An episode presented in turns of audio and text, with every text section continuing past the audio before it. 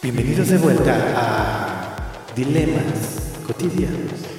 Un podcast de gente fresca para gente fresca. sí calificamos totalmente el reggaetón de machista, ¿no? Pero luego llega una persona llamada Bad Bunny de la cual pues no tengo tanto conocimiento, pero sé lo que se dice eh, lo que se dice de él popularmente, vaya. Entonces, parte como en su disco pasado de una canción que se que no me acuerdo cómo se llama, pero el video es como de violencia del hombre hacia la mujer y entonces la mujer ya ahí dice como alto, no, no me vuelvas a decir de bebé, yo no soy tuyo, yo no soy tuyo ni de nadie, yo soy solo de mí. Entonces empieza un poco a partir esta cosa de que pues no soy de tu propiedad, yo soy una mujer independiente que no necesita de ningún hombre, ¿no? Luego viene ya después su otro disco y entonces él le da esta voz a la mujer en la que dice yo perreo sola y ya no necesito de ti para que me embarres nada, ni que me pagues nada, ni para sentir placer, ni para bailar. Yo puedo con mis propios medios hacerlo sola. Sí, o sea, el yo, yo bailo sola es una metáfora de yo puedo vivir una vida autónoma. Exacto.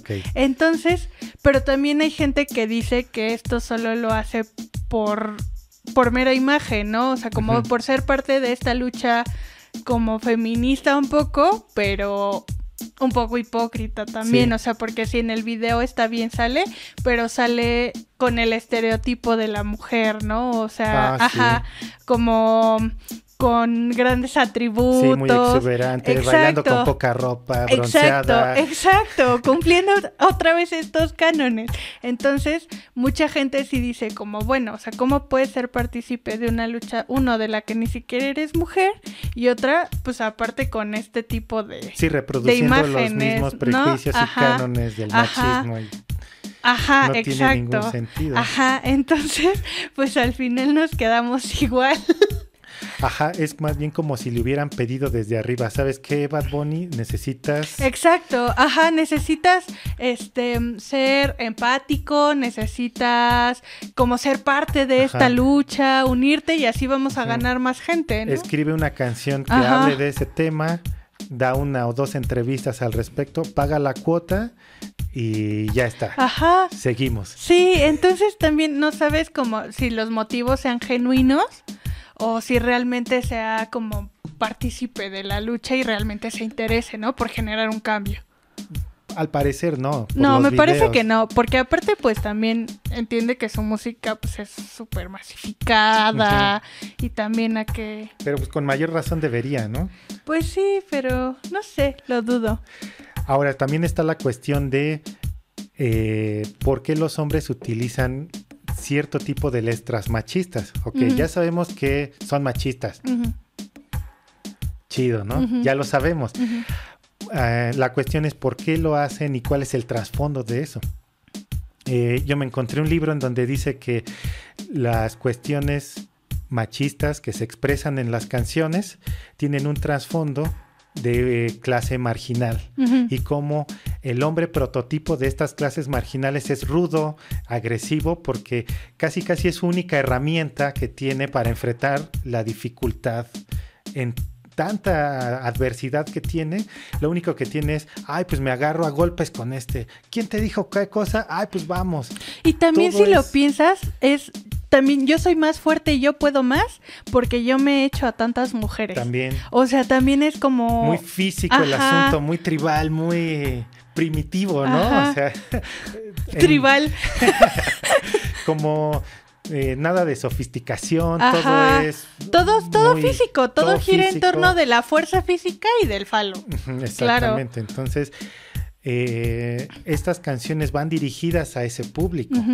No sé si sea muy consciente el autor de estas canciones y dice, yo me quiero empatizar con estas personas o que las personas se identifiquen con estas canciones y les voy a hacer una letra a modo o yo estoy inconscientemente reproduciendo estos patrones porque yo crecí en estos Sí, barrios. me parece que es lo segundo, porque creo que tú como cantante o como autor no lo piensas tanto, o sea, al final creces en este medio y lo único que quieres es seguirlo reproduciendo y queriéndote sentir el más chido a través de los medios que ya conoces, porque aparte son los medios que ya conocen todos los de tu alrededor. Entonces, Se obviamente, ajá, entonces obviamente para poder sobresalir, pues tienes que ver la forma de lo que sea en común de lo que tienen en común, resaltar, ¿no? Y entonces, pues obviamente, ¿cómo vas a resaltar? Por medio de los golpes, por medio de que les ganes físicamente, por medio de que te, te estés echando a la más guapa, o, a, Ujú. o a más mujeres, o co- cosas de ese estilo. Entonces creo que la conclusión sería que más allá de enojarnos con estos hombres, Ajá. deberíamos de sentir un poquito de hasta un poquito de pena De que toda su vida gira en torno a eso. a claro. lo físico y a ver pues ¿A poco no has conocido otras herramientas que te pueden ayudar a abrirte más caminos en el mundo más que tu agresividad y tu fuerza física? O sea, está bien en un sentido, pero... Pero sí, si ya lo ves de esa manera, claro. Ajá, entonces, más allá de que sean machistas y que digamos y que nos enojemos porque las canciones son machistas, también yo creo que vale la pena que nos demos cuenta que estos hombres están mostrando las fisuras de su carácter. Claro. Y cómo no son capaces de enfrentar el mundo de una manera diferente. Porque, Porque las Ajá. hay, ¿no? Sorpresa, porque volvemos a esta parte de la masculinidad frágil, ¿no? Y qué tan vulnerable tiene que ser para que tú siempre tengas que tener presente que lo único valioso en ti es tu fuerza física y tu sexualidad y tu virilidad, que es tan endeble que si un hombre llega y dice como es que yo fui después de ti con esta chava, pues tu masculinidad se rompa, ¿no? Dilemas cotidianos. Buscando soñadores. Si quieres, sí le, le damos al perreo un rato. Fíjate, yo estaba pensando Le damos al perreo. eh, que es como un ritual en realidad, Sí. que tiene que ver, es muy fuerte, pero con una cuestión que el baile es de las clases marginales.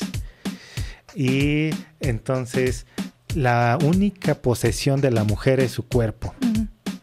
Y como herramienta la usa para atraer a los hombres y después de que los haya atraído a todos, escoger el que le convenga más. Entonces es una cuestión de doble filo porque está empoderada ella, Ajá. ella tiene el poder de decidir con quién me voy a ir, a quién le voy a bailar y hasta qué, hasta qué punto.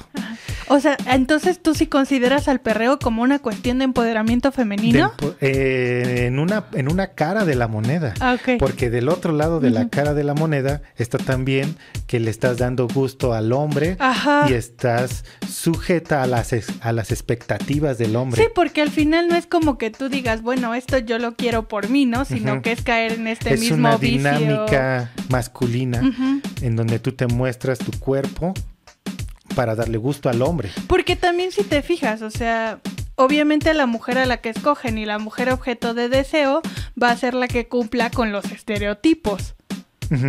Sí, la que no va a haber o, va- o van a ser menos populares la chica gordita o la que no cumpla O que la con que no sea como tan, tan agraciada. Ajá, o la que incluso no se mueva, ¿no? Como Ajá. que tan desinhibidamente. Debe de ser alocada y Que le guste. Ajá, que le guste, que lo disfrute. Ajá. O sea, no, no debe de estar ahí toda tiesa como de, ay, ay, no, no, no. No, y también, o sea, pues al final también eso responde a un paradigma de cómo debe ser el baile, de cómo te debes mover, de qué cosas debes de causar en tu receptor. Ajá.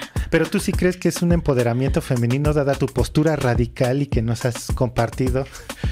No, ¿Tú no crees que sea No. un empoderamiento femenino de no, ningún tipo? No, de en ningún, nivel, no, en ningún, grado. nivel, no, no, porque creo que al final, como dices, sí terminas respondiendo al lo, a lo masculino, a la aceptación masculina. Pero ¿qué hay de la decisión que tienes como mujer para escoger Pues que al, al fin- hombre que te guste? Porque el hombre no puede escoger en este baile. No puede. No puede decirle, a ver, tú eres la más guapa, tú me gustas. Vente para acá. Tal vez sí, ¿no? No. ¿No? No, la mujer es la que escoge. Pero a lo mejor, o sea, al final vas a escoger, pero siempre bajo sus condiciones del hombre, ¿no? O sea, no va a ser como, bueno, lo escojo para determinadas situaciones o para determinadas cosas. Lo escojo para perrear y para que al final yo termine sometiéndome ante él. Ok, pero al, inicio tú lo mencionabas, eh, es una negociación, el hombre paga los tragos. Ajá. Pero al final eso es venderte, ¿no? Y, siento que en, ese nivel pues tampoco es empoderamiento porque al final es una transacción, tú intercambias tu cuerpo, el placer que le puedes dar a cambio de pues unos chupes pero es una transacción al fin y al cabo en la que tú estás de acuerdo. Pero es una transacción obviamente generada por la masculinidad, o sea que no existiría si no existiera el falocentrismo, si no existieran todos, o sea, como todo, todo este, toda esta construcción social en la que la mujer puede ser un objeto de deseo. Es que la mujer podría dejar de ser un objeto de deseo.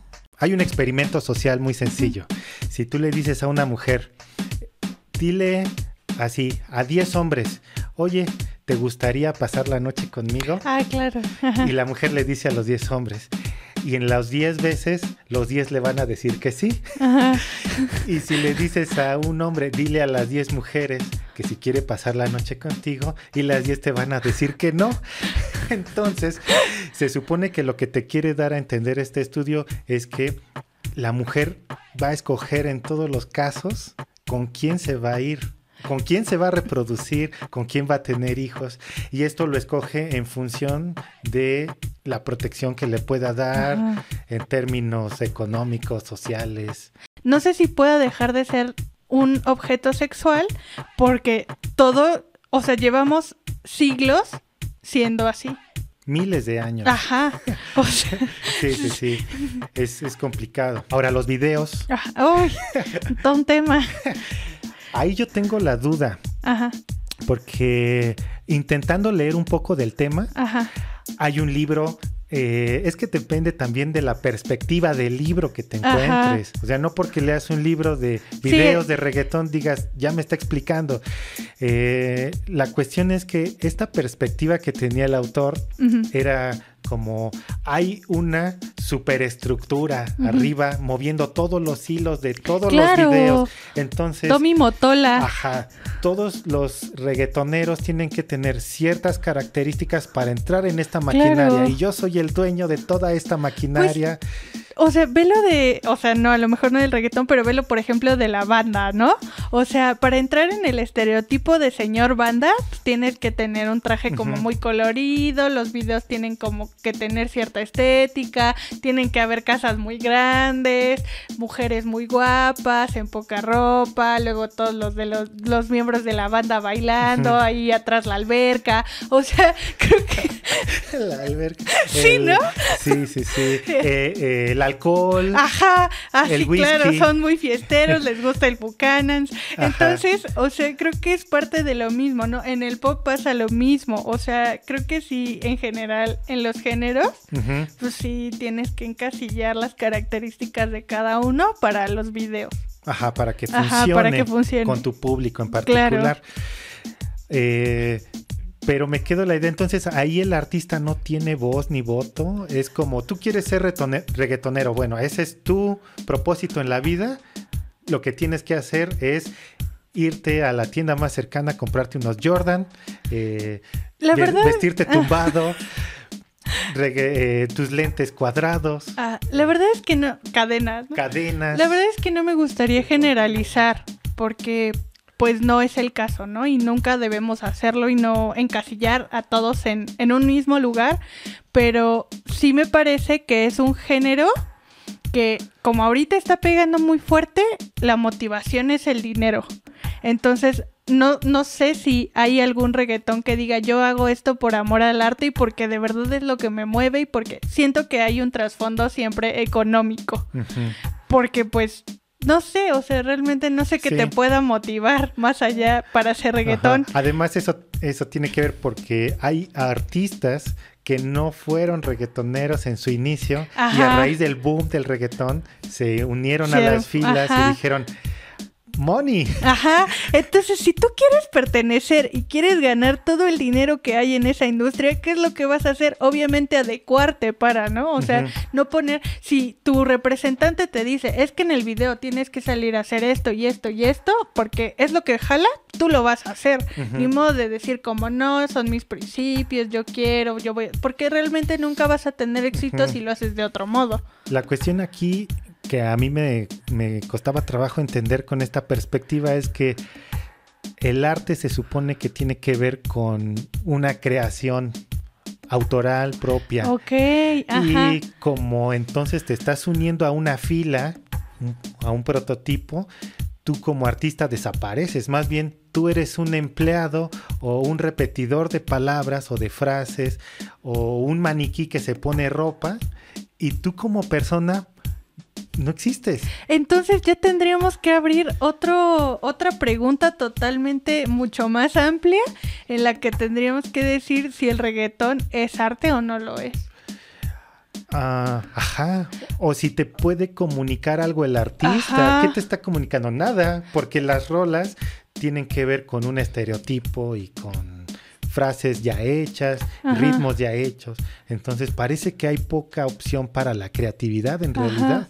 ¿Qué me dice? Nada. Pues a lo mejor le puedes variar un poco en los beats, en las repeticiones, pero en general no puedes hacer mucho por innovar. Creo que ya está la plantilla hecha y pues ya nada más tú ahí le metes una letra, pero realmente no hay algo en lo que tú puedas meterte mucho.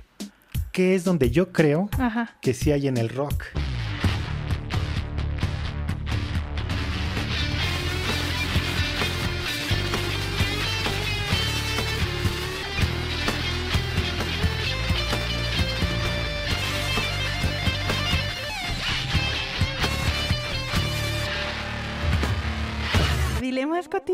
Buscando soñadores.